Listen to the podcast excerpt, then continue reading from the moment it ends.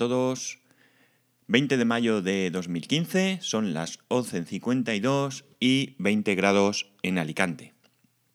Estoy seguro que estáis notando muchísima mejor calidad de sonido, no hay ninguna duda. Y el motivo no es otro que estoy grabando en casa. ¿Y por qué estoy grabando en casa? Pues porque algún problema ha habido esta mañana y no... no el, audio que he subido pues no se escucha. No se escucha nada, son 18 minutos y no hay ningún, ningún sonido. Eh, uno de vosotros me ha, me ha avisado que ha sido, lo estoy mirando, eh, César, Cesariño82 en Twitter, con lo que le doy muchas gracias y decirte que no, que no eres tú, que es que algún problema ha habido. Bien, eh, ¿de qué he hablado hoy? Pues voy a intentar repetir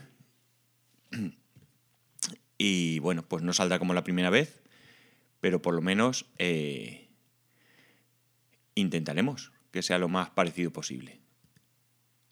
A ver, es que estoy al mismo tiempo, estoy viendo para poner el tiempo para no pasarme con el, el tiempo de grabación. Bueno, hoy estoy grabando con el Podcast Studio, ya sabéis, mi mesita Behringer, mi micrófono y con GarageBand. Es un, un, equipo que es el mismo equipo con el que grabo en Random Geeks Direct y espero que se escuche, que se escuche bien. Lo que sí que haré ahora es probarlo antes de, antes de, de subirlo.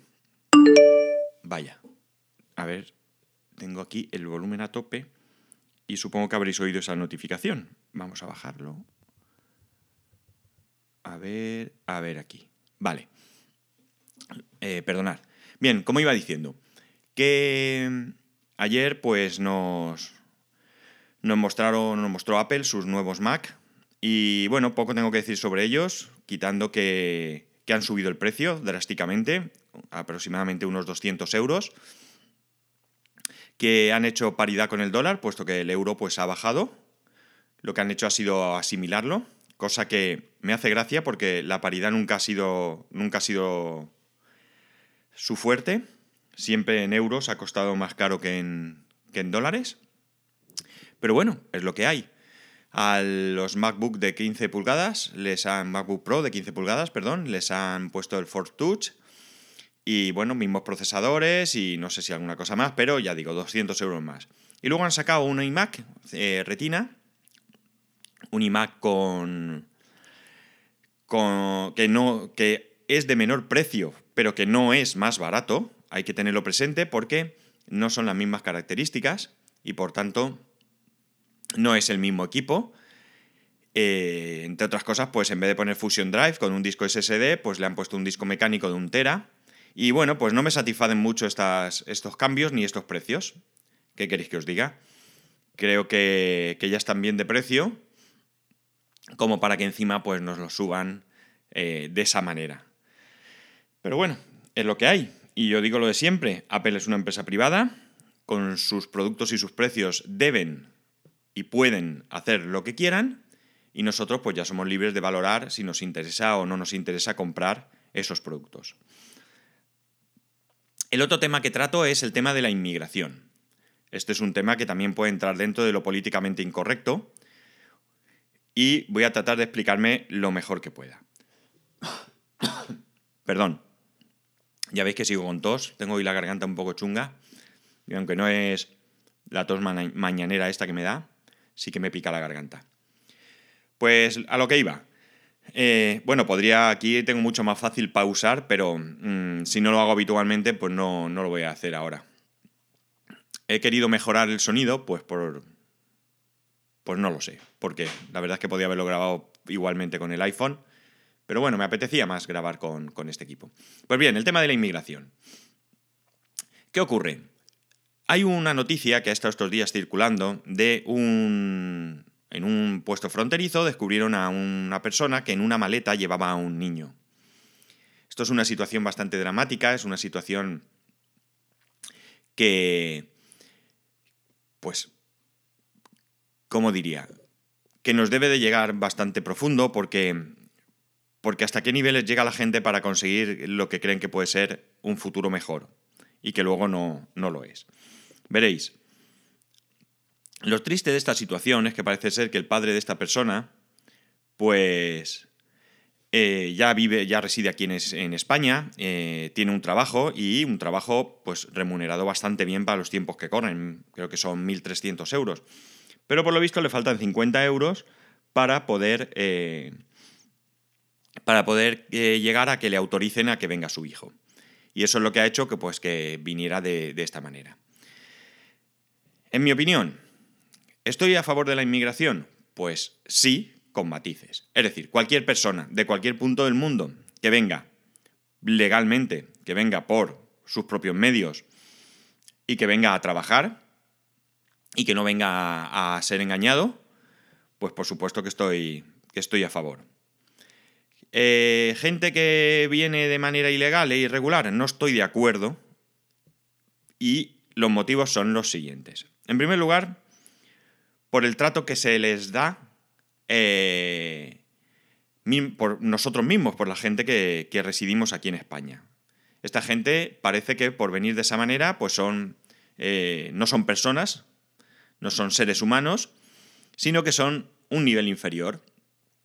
Y llegamos incluso a menospreciarlos con, pues aquí en España, eh, nuestra principal mm, marea inmigratoria, pues viene de África, y de, Latinoamérica. A los latinoamericanos, pues les calificamos de guates, eh, panchitos y similares cosas. Y a los que vienen de África, pues son o moros, o negritos, o cualquier cosa que se nos ocurra, que si a bien a priori no suenan despectivas, como todo en esta vida, según cómo lo utilices, pues sí que eh, se utiliza de manera despectiva. Y esto yo, evidentemente, lo rechazo de plano.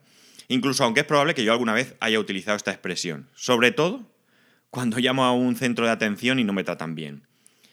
Pero bueno, eh, no es una cuestión de racismo. Entiendo que muchas veces es una, cuestión de protección. Perdón. De protección porque pensamos que vienen a ocupar nuestros puestos de trabajo. Pero mirad, mirad. Eh, Aquí vivimos una época eh, de bonanza, una época donde la gente pues ingresaba dinero a expuertas, sobre todo gente que se dedicaba a la construcción, y hubo mucha gente que dejó sus trabajos, que no estaban relacionados con la construcción, para dedicarse a ella. ¿Por qué? Porque tenían mayores ingresos. Trabajando, trabajando, sí, trabajando y mucho, sí, pero eso, ese trabajo era recompensado. Bien, hubo una parcela de trabajo eh, que dejó de... que dejó de de ocuparse por, los españoles, que eran eh, pues camareros, por ejemplo, eh, atención a los ancianos, cuidado de los ancianos. Pues evidentemente ahora no nos podemos quejar si esas parcelas laborales las están ocupando inmigrantes, porque en su momento no lo quisimos. ¿Y qué pasa? Que ahora, como no hay trabajo, pues es cuando entonces queremos eh, recuperar lo que en su momento no quisimos. Pues mala suerte. Si estas personas en esos, en esos tiempos ocuparon estas, estas labores y lo han hecho bien, pues no sería justo ahora despedirlos para coger a un español que, que en su momento no quiso este trabajo. Mm, mala suerte. Las cosas son así. Mm, ¿Qué ocurre con la inmigración ilegal? Pues el problema está en que, uno, suelen venir con mafias que los traen en condiciones deplorables. Mueren cientos de personas todos los años, por no decir miles probablemente, por culpa de estos sinvergüenzas. Además, luego, una vez aquí, los tienen presionados eh, por una deuda que, contraen. Muchas mujeres eh, se ven obligadas, eh, obligadas, y no porque no tengan otro remedio, sino porque les quitan el pasaporte, las violan y les pegan para que se dediquen a la prostitución y por tanto, esto es una lacra con la que hay que terminar definitivamente. Mafia, cárcel. No hay otra, otra opción. Y después tenemos el problema de que cuando llegan no tienen un permiso de trabajo y o bien tienen que trabajar en negro y les van a tratar peor, van a cobrar peor, no van a tener derechos, no van a tener seguridad social, no van a cotizar. O, lo que es peor, no van a encontrar ningún tipo de trabajo y se van a ver, pues, o bien a través de otras mafias, ya sabéis, venta de CDs piratas, bolsos, todo esto también son mafias, colonias, todo esto también son mafias, o eh, a tener que pedir eh, de vivir de la caridad en la calle, cosa que evidentemente no es ninguna mejora con respecto a lo que antes tenían. Por supuesto hay países que están en guerra y cualquier cosa que signifique vivir en un sitio donde hay paz, pues es una mejora. Esto es indiscutible. Pero ¿qué es lo que hay que hacer? En mi opinión, lo que hay que hacer es invertir. Invertir y mucho en los países, en los países de origen. Nos interesa a todos. En primer lugar, es una cuestión humanitaria. Somos personas y creo que debemos de ayudar a las personas. Y en segundo lugar, porque egoístamente nos interesa. No nos interesa que venga una marea de gente sin oficio ni beneficio a vivir en las calles sin nada que echarse a la boca. No nos interesa. Entonces, a mí, como ciudadano que paga sus impuestos, pues estoy a favor, como digo, de la inmigración regulada y legal, es decir, si una persona tiene una valía, se presenta a un puesto y, se le valora como tal, pues evidentemente no hay nada que objetar. Mm, ¿Por qué hay que coger a un nacional antes que a un extranjero? ¿Qué vamos a hacerle? Lo que hay que hacer es currar y prepararse más. Y eh, se me ha ido el santo al cielo, pero que lo que hay que hacer es eh, luchar contra la inmigración ilegal, es lo que venía a decir. No sé exactamente a qué, cómo lo iba a expresar, pero hay que acabar con las mafias y eh, hace un tiempo había un plan, en, creo que era aquí en España, si no recuerdo mal, que ese plan consistía en personas que habían podido salir de su país de mala manera y habían llegado pues sanos y salvos y que no se habían encontrado con ese sueño europeo que, ellos tienen en mente allí en la lejanía, pues iban allí a sus pueblos a contarles lo duro y lo malo que, había sido su, su, periplo. Porque evidentemente si yo voy allí a explicarles que no todo es tan bonito, pues ellos pueden desconfiar y pensar que yo lo que pretendo es engañarles para que no vengan. Pero si lo hace uno de ellos, que además vuelve a su país porque aquí no ha encontrado ese futuro que buscaba, pues eso yo creo que puede ayudar y bastante a, que estas personas pues no se lancen a esa aventura tan arriesgada. Pero claro, esto no es suficiente. Una vez que estén allí hay que intentar eh, ayudarles. Hasta hace poco eh, no se quería dar dinero a estas personas, dinero en efectivo, porque se pensaba que eso era perjudicial, que lo iban a gastar en Dios sabe qué y no iban a salir adelante. Pero parece ser, no recuerdo dónde, que lo que han hecho es dar dinero, dinero a la gente, y la gente no lo ha derrochado. La gente ha montado negocios, negocios que están sacando adelante con, con lentitud quizás, con dificultad, pero que están ahí, están peleando y están saliendo adelante. Yo creo que ese es el camino a seguir. El camino a seguir es mejorar las sociedades en las que viven estas personas que lamentablemente pues su nivel económico, el nivel económico del país muchas veces por sus mismos gobernantes. Hay países que podrían ser tremendamente ricos los ciudadanos y vivir en la abundancia, pero en cambio, pues porque tienen recursos naturales, ya sea petróleo, diamantes, etcétera, pero ese dinero se lo quedan sus eh, gobernantes que generalmente pues son dictaduras y que no han llegado democráticamente al poder, o que si lo han hecho, pues después se han torcido. Pues como digo, hay que ayudar a estas personas a que en su país de origen puedan salir adelante. Creo que debe ser tremendamente duro dejar atrás tu casa, tu familia, tus amigos, tus costumbres, en muchos casos tu lengua, porque las personas que venís o que han venido de Latinoamérica, pues el idioma es común, pero todo lo demás cambia y dejar atrás a la gente, hay gente que viene dejando como este señor que comentado al principio a sus hijos atrás, y eso debe ser súper duro. Y luego pues vienen otros que encima tienen la barrera idiomática. Pues como digo, eh, no estoy en contra de que venga gente, ni mucho menos. Si podemos ayudar, bienvenido sea. Si hace falta gente para trabajar, que ojalá fuera así, porque significaría que nosotros también estaríamos mejor. Ahora estamos mal, hay una tasa de paro muy elevada. Pero eso no significa que no, que no podamos invertir en ayudar a los demás. Pues habrá que buscar un equilibrio. No vamos a dejar de dar de comer a, a la gente de aquí para dar de comer a los de allí, pero sí que se puede repartir.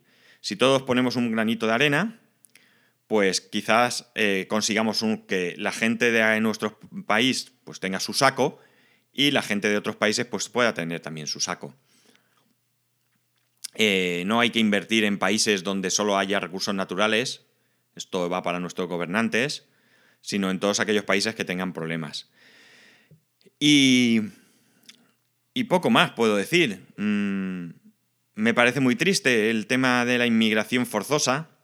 Hay gente que, puede encontrar un buen puesto de trabajo y le puede apetecer cambiar de aires y vivir otras culturas, pero venir porque sí, pues debe ser, como digo, tremendamente duro. Eh, muchos de nosotros nos vamos a veces dos semanas de viaje, si tenemos suerte y podemos hacerlo, y al poco pues ya echamos en falta pues, nuestros amigos, nuestra casa, nuestras comodidades. Pues imaginar lo que tiene que ser para una persona que se viene forzada a ello. Pues esta es mi reflexión de hoy. Eh, espero que me haya podido explicar bien, tan bien como antes, porque evidentemente pues nada tiene que ver esto que he grabado con lo que he grabado antes. No me voy a acordar de las palabras exactas pero que me gustaría que lanzasen, lanzar un mensaje de, que seamos benévolos con los inmigrantes, que intentemos colaborar con ellos, ayudarles, que no vienen por gusto. Y ninguno de ellos tiene ganas de, venir a un piso donde tienen que vivir ocho personas eh, hacinadas para poder enviar dinero a sus casas. O yo he llegado a conocer una chica que con dos hijos, su marido murió, una chica joven, y tuvo que venir a España y se dedicaba a la prostitución. No creo que su ilusión fuera ni dedicarse a la prostitución ni dejar a sus hijos tan lejos. Entonces, creo que debemos ser comprensivos con su situación. Es evidente que caraduras hay en todos lados, pero que, que, no, que no dejemos de lado a estas personas y que evidentemente hay que ayudar a todo el mundo por igual. Si me queréis comentar alguna cosa, ya sabéis que podéis hacerlo a través de Twitter eh, y Telegram en arroba spascual, a través del correo electrónico en spascual arroba. Mis disculpas por lo que ha pasado con el capítulo de hoy. Y espero que grabar con este equipo no sea contraproducente y ahora no me lo echéis en cara cuando me oigáis en el coche. Pues nada, un saludo y nos escuchamos mañana.